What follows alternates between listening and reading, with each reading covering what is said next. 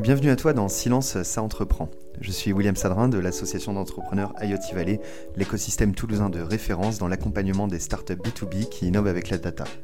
Dans ce podcast offert par l'IoT Valley, je passe une heure en compagnie d'un invité qui envoie du lourd, un chef d'entreprise, un investisseur ou un expert reconnu, venu te partager son expérience et une multitude de conseils activables sur des thématiques variées. Tout ça bien sûr pour t'aider à avancer dans ton projet. Maintenant, place à ton épisode, n'hésite pas à t'installer confortablement, on va commencer.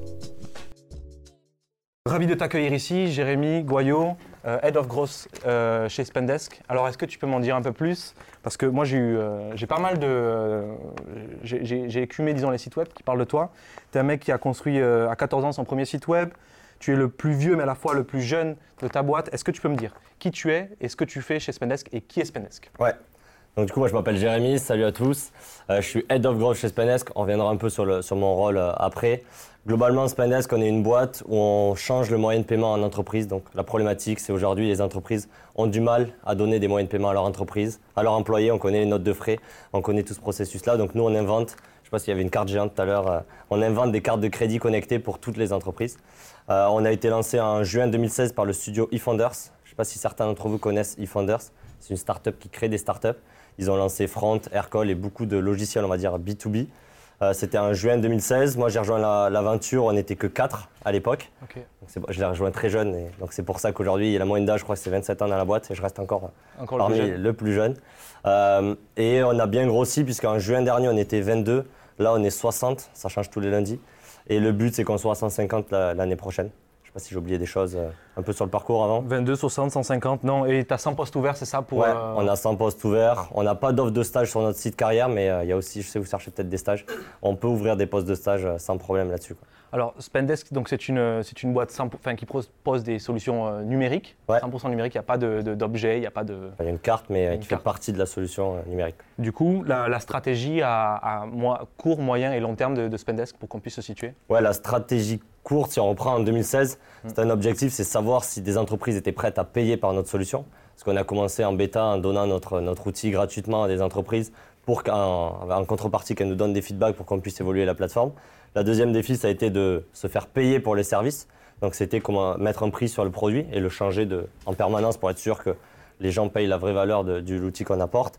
Et là, les défis un peu plus long terme, là aujourd'hui, on est présent en France, en Angleterre et en Allemagne. Donc on a 50% de nos clients en France, 22 ou 25 en Allemagne. euh, et pareil au UK. Le but, ça va être de dupliquer tout ce qu'on a réussi à faire en France sur les deux autres marchés, puis attaquer un troisième marché qui est le plus gros, c'est celui des États-Unis. Donc peut-être fin 2019, début 2020. Euh, et l'objectif à long terme, donc nous, c'est de créer une boîte, euh, faire une introduction en bourse, ce qu'on appelle IPO un peu dans le milieu startup. Pourquoi? Un, on veut tous devenir millionnaires, mais derrière ça, c'est qu'on a un CEO, donc c'est un mec qui a fait Polytechnique et Columbia, qui est sorti, qui a créé une boîte dans le retargeting sur Internet, c'était au début euh, d'Internet. Son concurrent direct, c'était Criteo. Il était en avance sur Criteo. Il a vendu sa boîte 3,5 millions. Il était heureux, et puis après, Criteo a fait une IPO, et aujourd'hui, il se bouffe les doigts tous les jours quand il croise Jean-Baptiste Rudel. Donc aujourd'hui, il est persuadé d'un truc, il veut aller en bourse. Même si des Chinois veulent nous racheter 600 millions, je pense l'année prochaine, on ne sera pas à vendre. va on veut Wall juste Street. sonner la, la cloche à Wall Street euh, dans quelques années. quoi. Ok, ben on, souhaite euh, ça pour Spendesk en tout cas, on verra. On Il y a juste la, la stat, je crois, il y a 0,0003% des boîtes qui font une introduction en bourse. Ok. Donc il faut avoir une bête d'exécution derrière pour pouvoir euh, y arriver. C'est dur, mais si on le fait, c'est jackpot. quoi. Ok. Alors, on va revenir sur, euh, sur la partie, euh, on va prendre depuis le début. L'idée, c'est de dire, euh, Spendesk, c'est quand même parti de quelque chose, c'est parti d'une idée. Ouais. Et alors, une idée, quand on est étudiant, donc euh, qu'on n'a pas de moyens, on, on a peut-être 20, euh, 20 euros quand on racle les fonds de tiroir, comment est-ce qu'on fait pour tester si une idée, elle, elle est bonne dans un premier temps quoi? Nous, on n'est pas parti d'une idée, on est parti d'une problématique. Ok. Donc en fait, on a tous, quand même en stage ou quand on travaillait, on a tous eu euh, ce moment où on s'est dit, attends, elle est où la carte de crédit? Euh, Je peux pas payer en fait. J'ai j'ai besoin d'acheter un billet d'avion pour aller là-bas, j'ai besoin d'acheter un- euh, de faire une Facebook Ads, j'ai besoin d'acheter un petit tout logiciel à 9 euros et j'avais pas le moyen de payer. Donc on est parti vraiment de cette problématique-là. On a été creusé pour voir si d'autres entreprises avaient ces problématiques-là et on s'est dit, ok, ça touche toutes les boîtes en Europe, toutes les boîtes dans le monde ont des problèmes liés aux achats en entreprise. Et après ça, on a eu une idée. On s'est dit, ben, en fait, qui a la carte de crédit aujourd'hui dans les entreprises? C'est le directeur financier. Le directeur financier, c'est quelqu'un quand même qui est très bien payé, qu'il ne faut pas déranger très souvent et qui est dérangé en permanence. Et donc on s'est dit, on va prendre la carte du directeur financier, la mettre dans une plateforme numérique et cette plateforme numérique, on va inviter les utilisateurs, donc les employés de l'entreprise, pour accéder à, ce- à cette carte de crédit. C'était ça l'idée initiale et aujourd'hui, c'est beaucoup plus parce qu'on a tous les moyens de paiement intégrés. Donc, les cartes de crédit en ligne, les cartes de crédit sur le terrain, le fait de payer des factures. Donc, toi, quand tu as une facture pour, pour tes vidé- vidéastes, tu drag and drop sur la plateforme et tu as ta comptabilité qui paye. On fait aussi la brique de notes de frais et plein d'autres choses sur les devises ou autre. quoi. Ok, donc avant d'arriver à ces, euh, ces briques de frais, etc., comment est-ce que vous avez fait pour, euh, pour dire, ok, là, ici, pour faire remonter le Ouais. besoin, en fait C'est- Quels sont les outils que tu as utilisés pour dire, tiens, là, il y a, y a- y a- y a du besoin et le besoin, il est exprimé? En fait, ben, on savait que. euh, on a regardé dans notre boîte, parce qu'on était chez eFounders à cette époque-là, donc eFounders c'est un startup studio, mais ça reste quand même une petite boîte. Et euh, c'était Inès, c'est la personne qui gérait la comptabilité chez nous, qui avait cette problématique au quotidien, où elle recevait des messages dans Slack, qui est notre outil de communication, tous les jours de euh, c'est quoi le 3D Secure que tu as reçu? Parce qu'au final, on avait tous le numéro de la carte bancaire sauvegardé quelque part, et en fait, il y avait juste le 3D Secure qui était envoyé. Donc on voyait le problème, et on s'est dit, ben, Inès, est-ce que tu connais des copines à toi qui ont la même problématique ou qui ont le même job que toi? Au-delà de ça, on lui demandait, tu as, des copines à toi qui ont le même job? Et en fait, c'était ça, on a ciblé les boîtes en fonction des, des personnes. Donc on a regardé un peu les boîtes à Paris qui avaient la même maturité que nous, qui avaient euh, des amis, le cercle proche ou autre, les anciennes boîtes Defenders, les alumni de votre, ça peut être les alumni de votre école. Et on leur a dit, voilà, je- on a envie de lancer un petit produit là sur les cartes de crédit en ligne. Est-ce que c'est une problématique chez vous? Et là, tu prends des notes, tu écoutes, et ainsi de suite. Et après, tu as la phase de, de MVP. euh, Ok, donc dans un premier temps, tu écoutes les besoins, Ouais. tu te confrontes au marché, donc limite, tu vas avec des flyers euh, ou. Même Ah, au-delà du flyer, en fait. Là, là, là, là, t'as vraiment rien. T'as rien, à- t'as pas de couleur, t'as pas de logo, t'as même pas de produit encore. T'as juste une idée et tu dois creuser. Donc, tu dois remonter le fil. Là-dessus, la, la bonne approche, c'est de se dire tout le monde adore parler de son taf ou adore parler de ses problématiques. C'est pour ça que je suis là aujourd'hui. C'est pour ça que vous organisez des meet-ups tous les vendredis. Mais jamais personne vous refusera euh, de, de parler de lui si vous arrivez avec une approche et que euh, vous avez un but. Euh, j'ai envie d'apprendre ça. Non, c'est voilà, je travaille sur un projet. On pense qu'on peut aider les entreprises à gérer leur carte de crédit.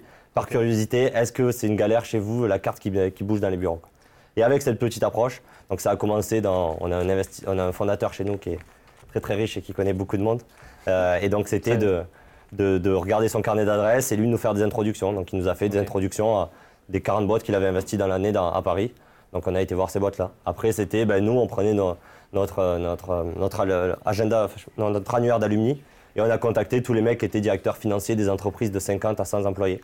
Et on leur a envoyé un petit mail. Et on a fait ça, euh, dès qu'on croisait quelqu'un, en fait, on en parlait. C'est un peu, on dit souvent, euh, quand on cherche un taf, quand on cherche un appart, faut en parler à tout le monde et c'est là que ça arrive. Tu vois. Bah, c'est pareil, quand tu as une idée de start-up, faut sans cesse la pitcher. faut pas la garder pour toi, personne va te la voler, sinon il y aurait déjà une boîte en Chine qui serait créée là-dessus. C'est, euh, tu t'en parles à tout le monde, tu demandes des feedbacks, tu apprends, tu prends des notes et, et tu fais que parler de ça. Et, et tu les contactais via quel outil? Nous, c'était soit LinkedIn, soit par mail. Aujourd'hui, LinkedIn, il y a 500 000 utilisateurs qui se connectent chaque jour. Ouais. Euh, je crois qu'il y, a cinq- il y a 30 millions de Français qui sont inscrits sur LinkedIn, donc peut-être un Français sur deux. Donc ça, ça vous permet, c'est un réseau où les gens sont de plus en plus connectés, il y a de plus en plus de contenu, il y a une messagerie qui est assez bien faite. Les gens acceptent euh, de, de recevoir des messages sur LinkedIn. Donc c'est le plus direct, moi c'est ce que je préfère. Et après, on a fait par mail aussi. Quand on demande une introduction, je sais qu'il y a une boîte d'ici là, qui nous en a demandé pas mal, c'est euh, c'est, euh, euh, ceux qui ont fait les, les chaises sur lesquelles vous êtes assis, qui s'appellent LCB Industries, ils sont en train de changer de nom. C'est Et le- globalement, il m'a envoyé un mail en me disant est-ce que tu peux forward cet email Ouais. à, euh, à Edouard, le directeur du wagon, à euh, Index Venture ou autre. Et toi, tu avais juste, moi j'avais juste à prendre mon carnet d'adresse, à reforward l'email, et c'était fait, ça faisait une introduction. Quoi. Donc l'email, euh, l'introduction et son, son réseau, ça, peut être pas mal. Dans Ok, un vraiment premier temps. S'appuyer sur euh, des réseaux de connus, des personnes Ouais. on en parle. Et après, ça va très vite parce que tu as une personne qui est intéressée. Ouais. Bah, du coup, tu lui dis OK, mais tu connais pas deux, trois personnes euh, qui je peux aider. Et elle, elle va te sortir une liste, elle va s'ouvrir son réseau, et après, ça va très très vite. Alors, il y avait une autre histoire. Moi, je, je- je me souviens de l'histoire de. C'était Airbnb. Ouais, euh, ou non, c'était, excuse-moi, c'était Dropbox. Dropbox. Ils avaient lancé, eux, c'était une landing page carrément. Donc, il, il a mis sur le, sur le web. Ouais. Je crois que tu connais En bien fait, l'histoire. ouais, le, le fondateur, c'est un mec qui a fait une école de commerce, donc il savait, enfin, un business school, mais il savait absolument pas coder, il était absolument pas technique. Et il avait une idée qui, à l'époque, était impossible à faire. Dropbox, faut savoir qu'à l'époque, il y avait des clés USB de 2 mégas, ou je sais même pas. euh, toi, tu es un peu plus vieux que moi, tu dois savoir. C'était des clés USB là-dessus. Et, euh, et lui, il s'est dit, mais en fait, je vais prendre les clés USB, je vais les mettre dans mon, dans mon ordinateur. Je vais mettre les clés USB en ligne. Donc techniquement, il n'avait aucune idée de le faire. Il s'est dit, est-ce que je suis le seul intéressé? Euh, J'ai un pas beaucoup d'argent, je peux pas me payer un développeur. Les investisseurs, ils vont jamais investir dans mon idée. Donc il faut que je prouve qu'il y a des mecs qui sont prêts à acheter ces clés euh, USB virtuelles.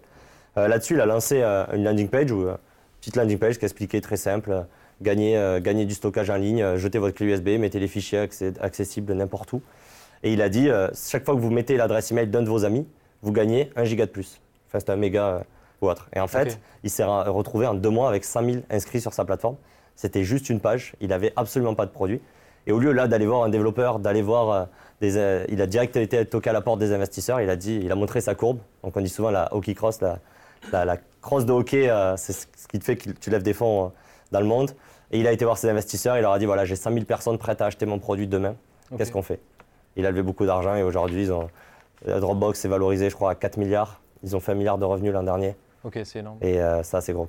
Et des- techniquement, ils ont réussi à le résoudre. Ça a été très dur. Tu vois, ils ont, ils ont galéré pendant 3-4 ans à faire le produit, à le synchroniser ou autre. Et aujourd'hui, ils ont un des meilleurs produits euh, du marché. Quoi. Ok, donc au début, peut-être ils avaient une vidéo sur le site, même pas pour montrer. euh, Non, même pas. Lui, euh, elle est encore disponible. Je crois qu'ils l'ont laissé. Ah ouais. Mais c'est, ouais, il, il a une phrase qui explique, parce qu'il était en plus nul en design, nul en, en, Il en savait pas coder, il Ouais, savait pas faire il a demandé à un pote à lui, je pense, de, de sortir une page rapidement. Et ouais, il y avait la promesse qui était très claire. C'était euh, 250 euh, mégas de, de stockage en ligne, accessible n'importe où, gratuitement. Et après, tu avais un seul formulaire où c'était euh, mettez l'adresse email de, de votre ami et tu voyais un compteur qui augmentait. Et Ça t'en as plein qui l'ont repris ça maintenant. Il y a même des produits qui s'appellent Viral Loop, donc qui vous permettent de, trans de faire euh, ce que fait euh, Dropbox à l'époque. Ben, pour 40 euros par mois, ils vous développent euh, tout. euh, Ils vous font une landing page.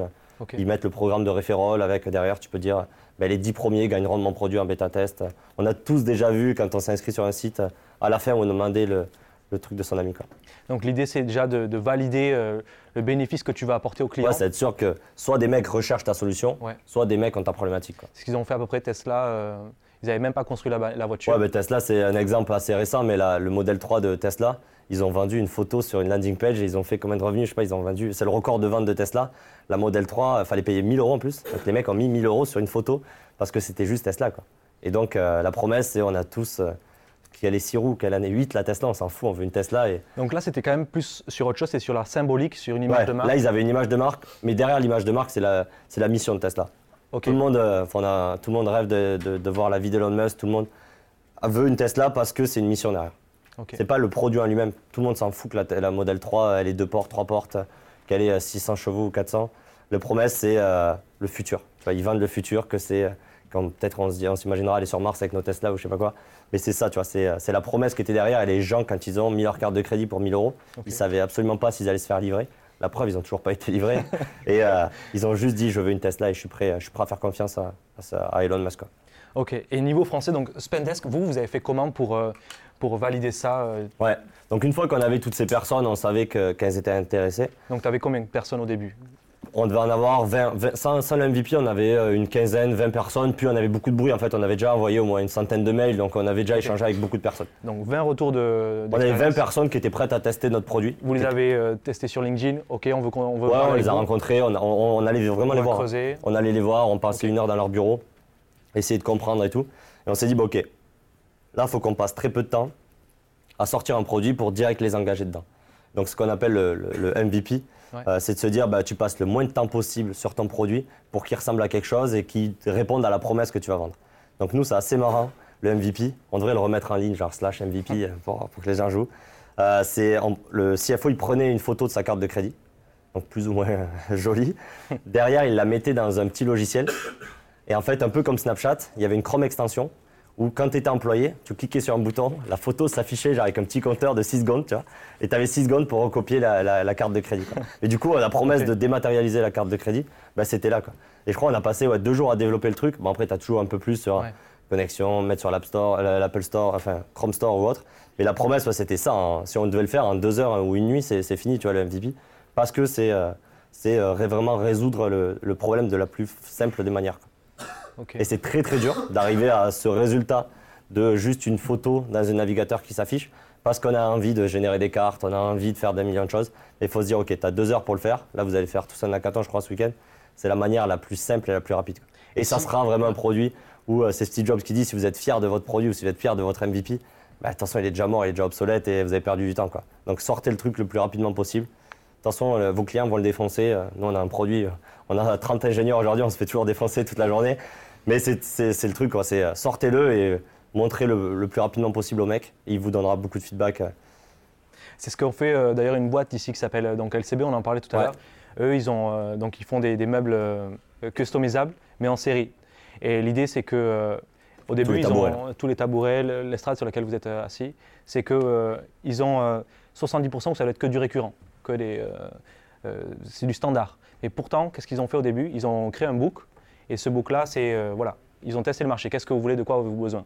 Derrière, ils ont repéré tout ce qui était standardisable, Ouais. et ils arrivaient à, à- à repérer les besoins du marché. Ok.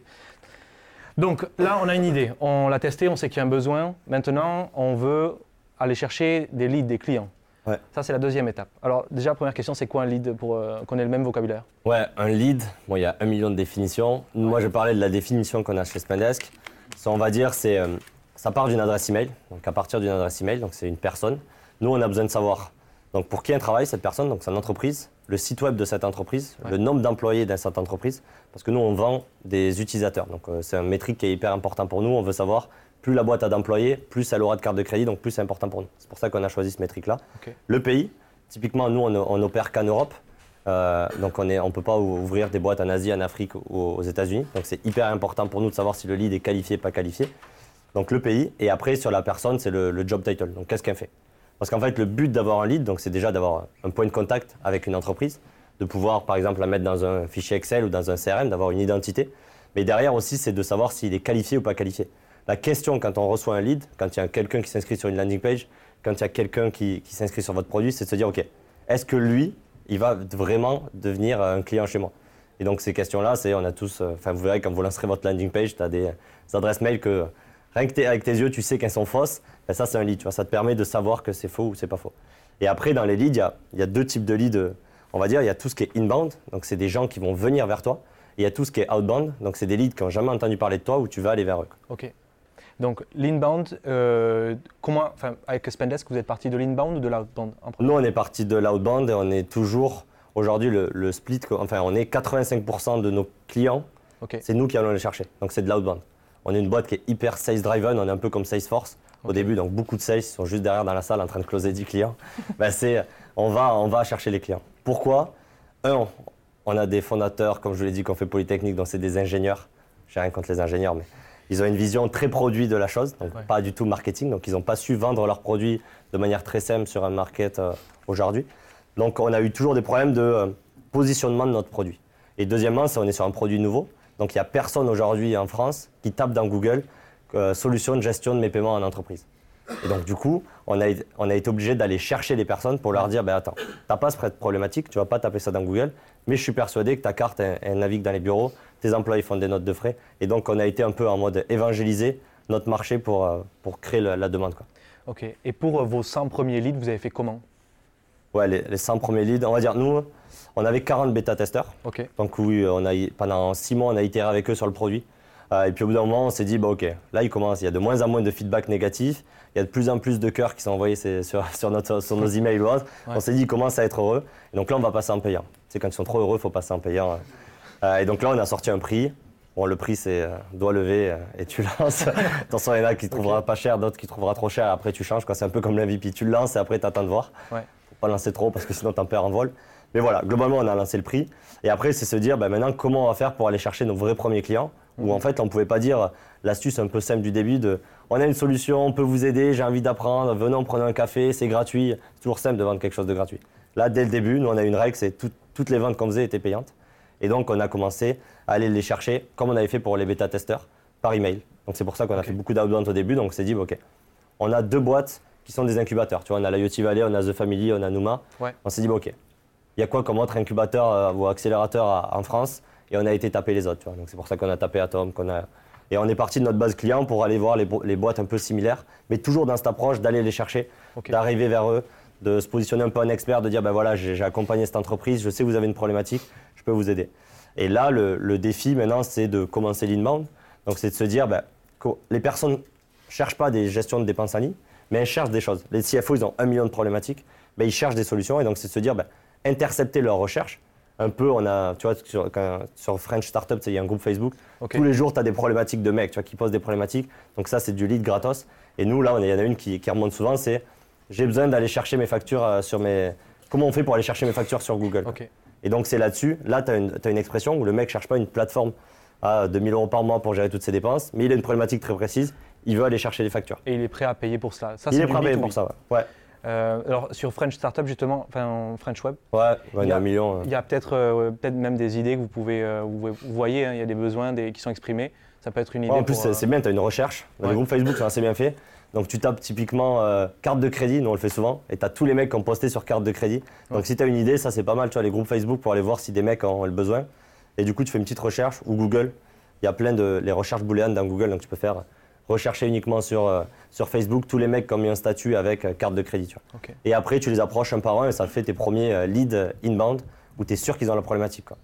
Alors j'avais noté que vous utilisiez plusieurs canaux principaux pour rentrer en contact avec les prospects. Donc d'abord tu m'as dit le emailing ou LinkedIn qui est l'outil incontour- incontournable en tout cas pour le B2B. Ouais.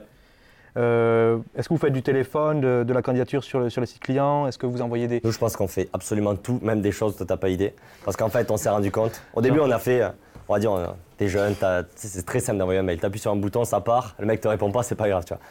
Au téléphone, le mec te défonce, tu vois. Donc, c'est différent. Donc, au début, on a envoyé beaucoup d'emails. On arrivé sur des bons taux de réponse. Donc, on a plus de 10% des mails où on avait des taux de réponse. Même au début, quand on le faisait vraiment sur les, les boîtes qu'on maîtrisait, on avait plus de 25%. Donc, c'est énorme, tu vois. Tu envoies 100 mecs, tu as 100, ma- 100 emails. Donc, c'est facile de trouver 100 boîtes, tu vois. Dans la Valley, il y en a combien? 40 40 40, tu es sûr qu'il y en a euh, 10 qui te répondent. Tu vois. Donc c'est assez simple. Euh, et après, on s'est dit, mais ok, mais il y en a quand même euh, 80% ou 90% qui répondent jamais. Comment on peut faire pour, pour répondre? On a commencé à prendre le téléphone. Euh, bon, c'est dur au début. Ouais. Euh, au début, pour la petite histoire, on, appelait, on allait sur Google Maps, on, che- on checkait le numéro. Sauf que le numéro, c'est soit le numéro de la standardiste, soit le numéro des sales. Tu l'auras, ouais. C'est pas le meilleur. Et après, on s'est dit, bah, ok, faut appeler le CFO en direct. Donc là, on, a, on passera sur les outils, mais Ouais. on a des bases de données qui nous permettent d'acheter les numéros de téléphone directement des personnes. Et là, on tombe directement sur le téléphone euh, du CFO. Donc là, tu gagnes des étapes. Après, on s'est rendu compte qu'au-delà du téléphone, c'est les points de contact qu'on allait avec lui. Donc en fait, quand tu lui envoies un mail, le mec, il doit juste répondre à un email. Par contre, si tu lui envoies du contenu, il va sur une page. Donc là, on fait beaucoup de pages hyper personnalisées, des choses euh, qui peuvent faire plus ou moins peur, mais le mec arrive sur une page qui est juste faite pour lui. Donc il y a son prénom, le logo de sa boîte, il y a pourquoi il va utiliser, les clients. C'est hyper flippant. Ouais, les clients, on met que les clients qui sont similaires à lui. Donc typiquement, ça comme on fait sur LinkedIn. Vous avez déjà vu en bas à droite de votre profil, il y a tous vos amis. Il y a écrit euh, euh, les, les gens regardent aussi. Ben, on prend cette information, on lui met sur la page. Et on lui dit euh, testimonial, enfin tes clients, tes potes l'utilisent, les boîtes euh, similaires l'utilisent.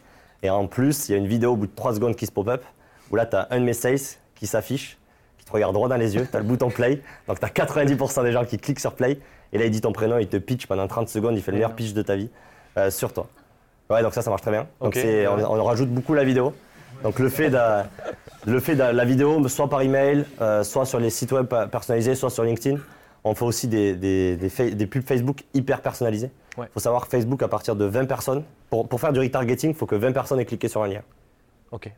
Donc si tu as 19 de tes potes qui cliquent et que ton prospect clique, bah, tu sais que Thierry sera derrière. Tu vois. Et tes potes verront des vidéos Thierry, mais globalement, euh, Thierry tombera sur la vidéo. quoi. Donc ça, on le fait pas mal aussi. Ça, c'est il faut avoir quand même un budget pour de la communication pour faire du retargeting. Ouais, ouais, retargeting, là, c'est un peu plus sur. Mais l'approche, C'est les points de contact. Donc, au-delà de ça, on fait beaucoup de trucs en physique. Donc, là, comme je vous disais, il y a, il y a deux sales euh, chez Spanex qui sont dans la salle juste à côté. Ouais. Donc, ils sont venus pendant deux jours à, à Toulouse pour rencontrer des clients et des prospects. Donc, on fait beaucoup de, de choses en, en physique. euh, parce que ça, ça vous permet de déjà avoir une relation humaine avec les gens, parce que vendre à distance, c'est plus facile de dire non par email ou, ou par vidéo. Quand tu as un sales qui est très souriant et très professionnel en face de toi, c'est un peu plus difficile. Euh, on envoie aussi des lettres à la main. On écrit beaucoup de lettres à la main. Bon, on a des siders qui, qui viennent le faire pour nous, mais on écrit des lettres à la main en disant Salut Thierry, je sais que tu regardes tous mes mails, je sais que tu réponds pas. Bon, ils sont meilleurs que moi, les sales, pour écrire. mais euh, globalement, voilà, je, t'envoie cette petite lettre pour- parce que je pense vraiment qu'on peut t'aider. Et on reçoit beaucoup de mails aujourd'hui. Mais par contre, la carte postale qui arrive sur ton bureau, euh, là, tu reçois pas beaucoup.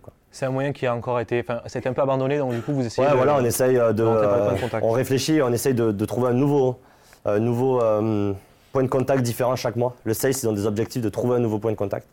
Donc on envoie des cartes de crédit, on invite à des événements, on fait un million de choses euh, le plus possible. Parce que chaque fois qu'on rajoute un point de contact, tu augmentes le taux de réponse. J'avais noté la phase de découverte d'un lead chez toi, c'est d'abord un mail, on a compris, premier Ouais. contact, on essaie de l'avoir sous n'importe quelle forme, donc on- il y a plein d'autres formes. Ensuite, euh, tu veux tout savoir sur la boîte, donc tu vas poser plein de questions, c'est la phase de Ouais, découverte. le, le but, c'est. Souvent, c'est l'erreur quand tu fais, quand tu lances ta boîte, ben, tu as Ouais. peur de prendre ton téléphone, tu as peur de parler aux gens. Donc tu vas continuer la discussion par email, sur LinkedIn, et ainsi de suite.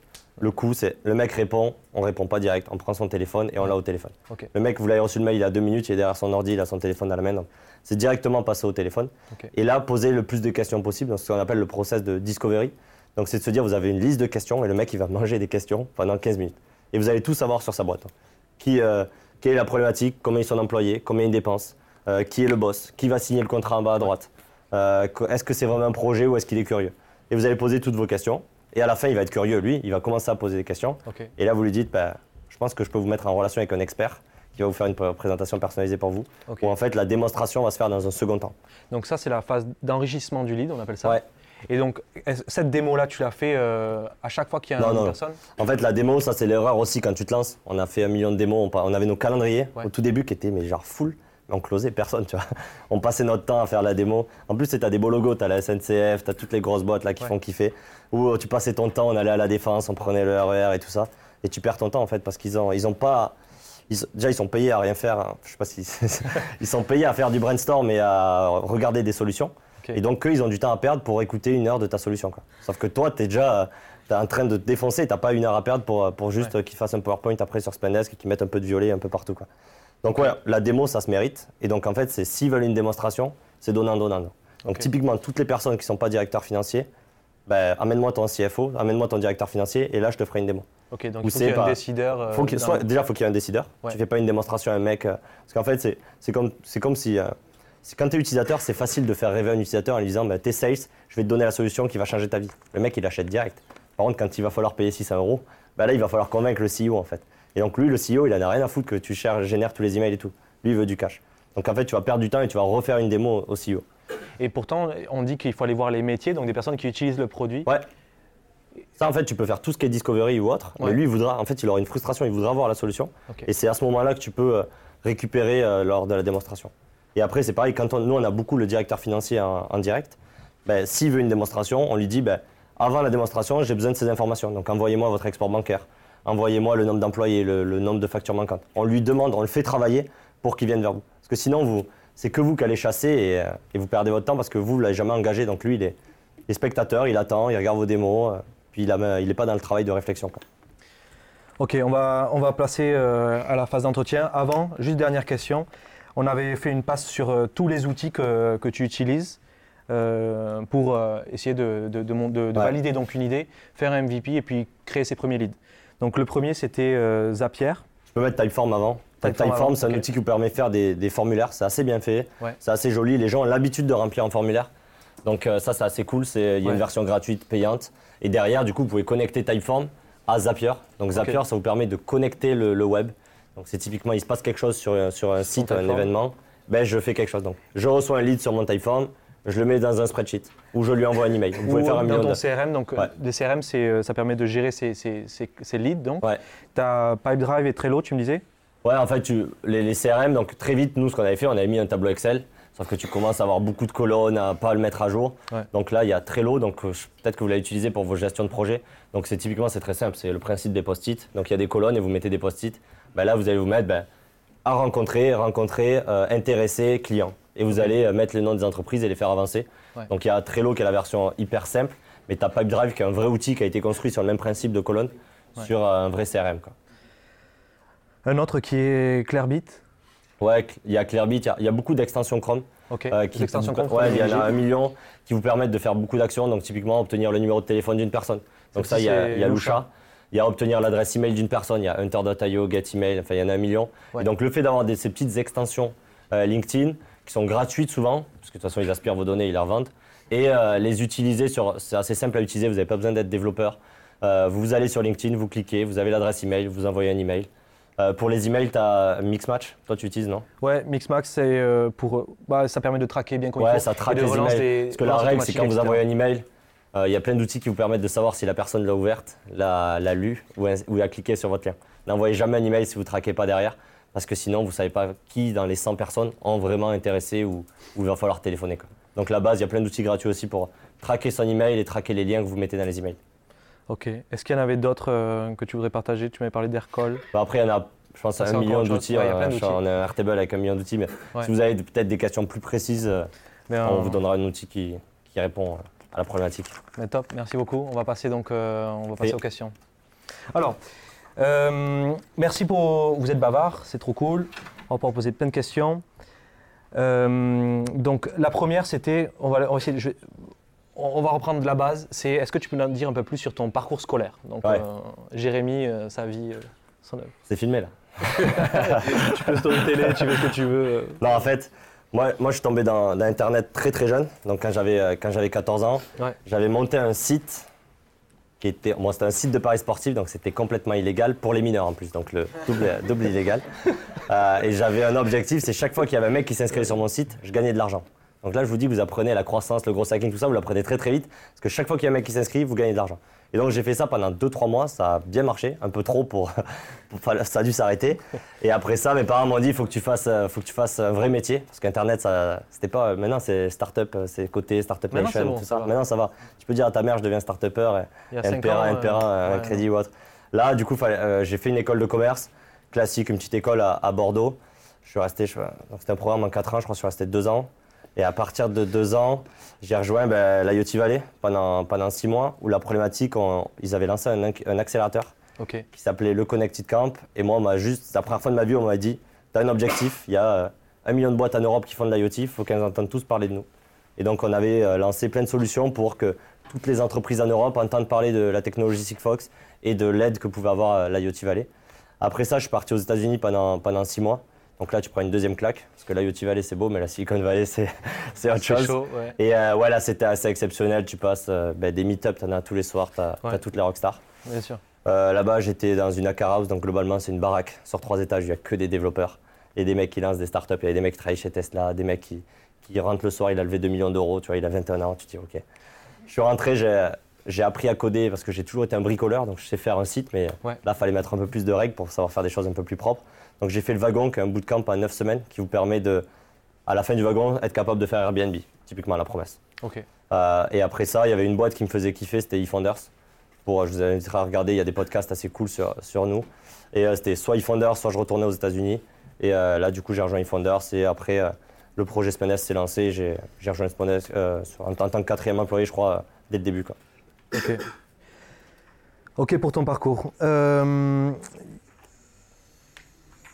Alors, du coup, on passe direct dans le dur. Euh, Comment est-ce que... euh, Alors voilà, l'idée c'est que euh, tu veux prospecter sur LinkedIn. Ouais. Les mecs, ils, te- ils connaissent ni là-dedans ni dev. Comment est-ce que tu fais pour, pour amorcer le truc? En gros, la question c'est comment mener efficacement une campagne de prospection à froid sur LinkedIn. Ouais. Voilà, pour Déjà- ce genre de solution. Déjà, la règle numéro un, je Ouais. je dois recevoir genre 150 connexions. Tous, il n'y a jamais de description. tu vois. Il n'y a pas de texte. Donc, c'est quand tu invites quelqu'un, déjà la règle, c'est de l'inviter Ouais. et lui expliquer pourquoi tu l'invites. Donc, de manière très simple, c'est euh, pour. En fait, il faut savoir que quand quelqu'un va recevoir votre email, quand vous accostez une meuf dans la rue, quand vous, euh, vous ouvrez un email, vous posez toujours les mêmes deux questions c'est pourquoi moi, pourquoi maintenant? Et donc, en fait, tant que vous ne répondez pas à ces deux questions, ben, la personne ne va pas vous écouter. quoi. On s'est tous déjà reçu des appels téléphoniques Ouais. et on n'écoute pas en fait, elle nous parle, ça parle. Mais en fait, c'est pourquoi moi, pourquoi maintenant? Et donc, dans tous les points de contact que vous allez avoir avec quelqu'un, faut dès le début lui dire voilà pourquoi vous et voilà pourquoi maintenant. Et une fois que vous avez ça, normalement, toutes les personnes acceptent de discuter avec vous et vont être attentives. Et du coup, dans, typiquement, c'est déjà la première étape, c'est j'invite les personnes, Ouais. donc je cible. Euh, Il y a LinkedIn Sales Navigator, je crois, qui est un peu cher quand on lance sa boîte, mais c'est 60 euros, quelque 60, 70 euros par mois. 70. Mais vous, ça vous permet d'avoir euh, énormément de possibilités de, de sourcer des gens, d'identifier. Donc, se dire, j'invite les gens et je mets une description et je, leur, euh, je, je la personnalise pour que ça soit vraiment destiné à eux et qu'ils me considèrent vraiment comme quelqu'un qui a une bonne démarche déjà. Qui soit pas considéré comme. euh, Exactement, il y a beaucoup de robots, on automatise, c'est un peu mon métier aujourd'hui. mais C'est être sûr que euh, vous apportez de la valeur. Et derrière, ce qui marche bien, c'est directement d'envoyer des, des messages. Ok. Euh, nous, ce qu'on fait, si on prend un peu théorique, donc on va d'abord visiter les profils des gens. Donc euh, un jour avant de les inviter, on va visiter leur profil. Euh, et notre profil à nous, il est optimisé pour qu'il donne envie de nous ajouter. Donc typiquement, il y a, il y a une belle photo, il y a une petite description qui est assez explicative. Il y a notre expérience, on n'a pas mis euh, juste Head of Growth chez Spendesk, il y a un petit texte derrière qui explique au mec. En fait, notre profil LinkedIn est juste fait pour euh, que quand quelqu'un visite notre profil, il a envie de nous parler. Et donc on visite les profils. Il y a à peu près 20% des gens qui revisitent notre profil euh, en, en retour. Donc toutes ces personnes-là, on va les ajouter. Et là, on va engager une discussion. Et les autres, on va ajouter une discussion, euh, enfin directement essayer d'en- d'envoyer des messages là-dessus. On utilise LinkedIn Helper. Donc c'est une, c'est une- une extension Chrome, c'est fait par des Russes, qui vous permet un peu d'automatiser ces tâches manuelles. Donc attention à l'automatisation. Il faut savoir que si l'automatisation, euh, ça se voit, En fait, si on se rend compte que c'est automatisé, ben, ça a l'effet euh, Tu perds la Inverse, crédibilité totale. donc c'est euh, vaut mieux faire les choses à la main, le faire beaucoup de fois, surtout que vous avez le temps, vous n'avez pas d'investisseurs, vous n'avez pas de pression, vous n'avez pas des chiffres à, à faire clignoter en vert. Ben, prenez le temps, prenez- passez du temps là-dessus parce que c'est plus important. Il faut savoir que vos bêta-testeurs, vos premiers utilisateurs, on dit souvent les 100 premiers clients, ça doit être vos ambassadeurs. quoi. Et nous, la petite histoire, ce qu'on discutait, c'est nous, on a 40 bêta-testeurs, il y en a 30 qui ont investi dans la boîte hein, et il y en a un qui a mis un million d'euros, tu vois, dès le début. donc. Ok, un business a, angel quoi. ouais, il y a tous les, il y a 30 mecs, 30 premiers utilisateurs, ils sont devenus business angels de notre plateforme. quoi. Euh, Est-ce que tu utilises euh, Facebook pour, euh, pour un, euh, faire, bon, attirer de, de nouveaux Ouais. clients? Et deux, est-ce que c'est utile pour segmenter son, sa demande? Je crois que c'est ça la question. En fait, ouais, ça dépend de ta cible.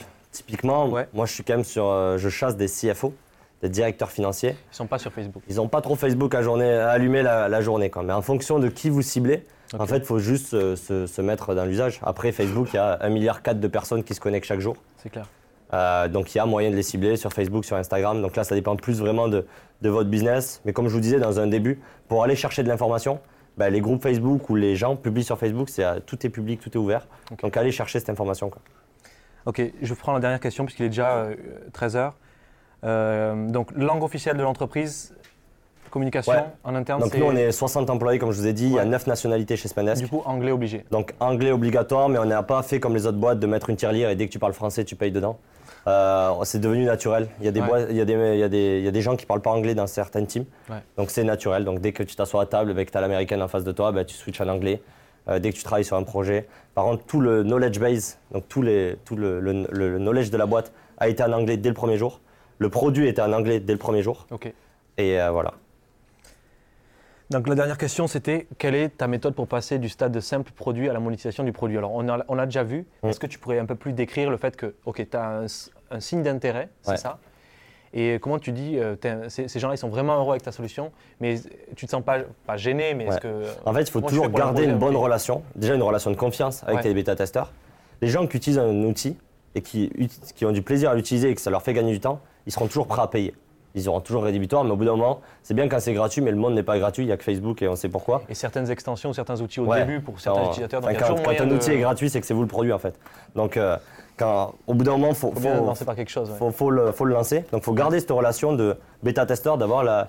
Donc, typiquement, de leur demander comment ils seront prêts à payer. Ouais. Donc, si tu les engages, ils vont te dire le prix. Et tu serais surpris, en fait, ils te donnent des prix où même toi, tu n'imagines pas qu'ils sont prêts à payer ce, montant-là.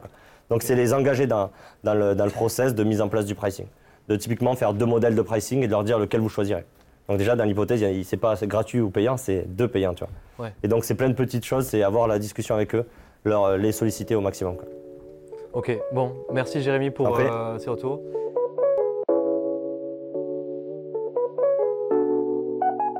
C'est maintenant la fin de cet épisode. N'hésite pas à t'abonner au podcast sur ta plateforme préférée pour être tenu au courant de la sortie du prochain. Je te dis à très bientôt et on se retrouve rapidement avec un nouvel invité.